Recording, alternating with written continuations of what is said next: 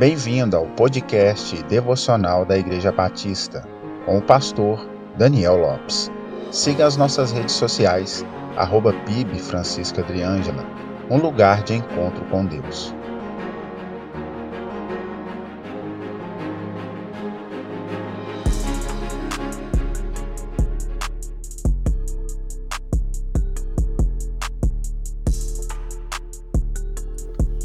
Quando Cristo, através do Espírito Santo, atrai os pecadores para si, ele opera sobre a vida deste pecador a regeneração, justificação e libertação do jugo do pecado e da morte. Essa transformação abrange todo o ser dessa pessoa, ou seja, corpo e espírito. É uma mudança que ocorre nos sentidos e emoções, mudando a forma dessa pessoa enxergar o mundo, a si próprio e a Deus. E chamamos isso de conversão ou metanoia. Porém, algo grave tem acontecido em nosso tempo.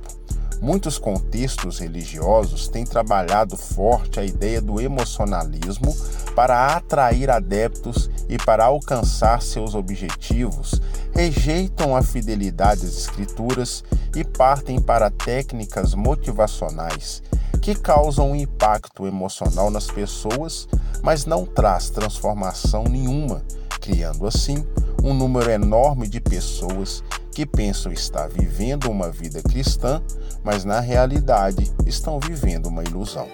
Algumas igrejas parecem mais um consultório de psicologia do que a igreja do Deus vivo. Conversão não tem a ver com o que eu sinto, mas sim com o que eu sou. O Evangelho não tem o objetivo de nos emocionar, por mais que ele tenha sua ação em nosso psicológico. O Evangelho tem o objetivo de nos transformar. O grande pregador batista inglês do século XIX, Charles Haddon Spurgeon, disse certa vez a seguinte frase: Os convertidos que nascem emocionados morrem quando a emoção acaba. A vida cristã não está basicamente relacionada ao que sinto, mas ao que sou. Emoções e sentimentos mudam conforme o momento que a pessoa está vivendo. Mas quando nos tornamos uma nova criatura, compreendemos que tanto os dias bons como os maus fazem parte da vida e em todos esses momentos devemos glorificar a Deus. Sendo assim, não baseie sua vida com Deus pelo emocionalismo, mas sim por entender o Evangelho e pelo compromisso que tem com o mesmo. Deus lhe abençoe, só lhe deu glória. A Deus honra, glória e louvor para todos sempre.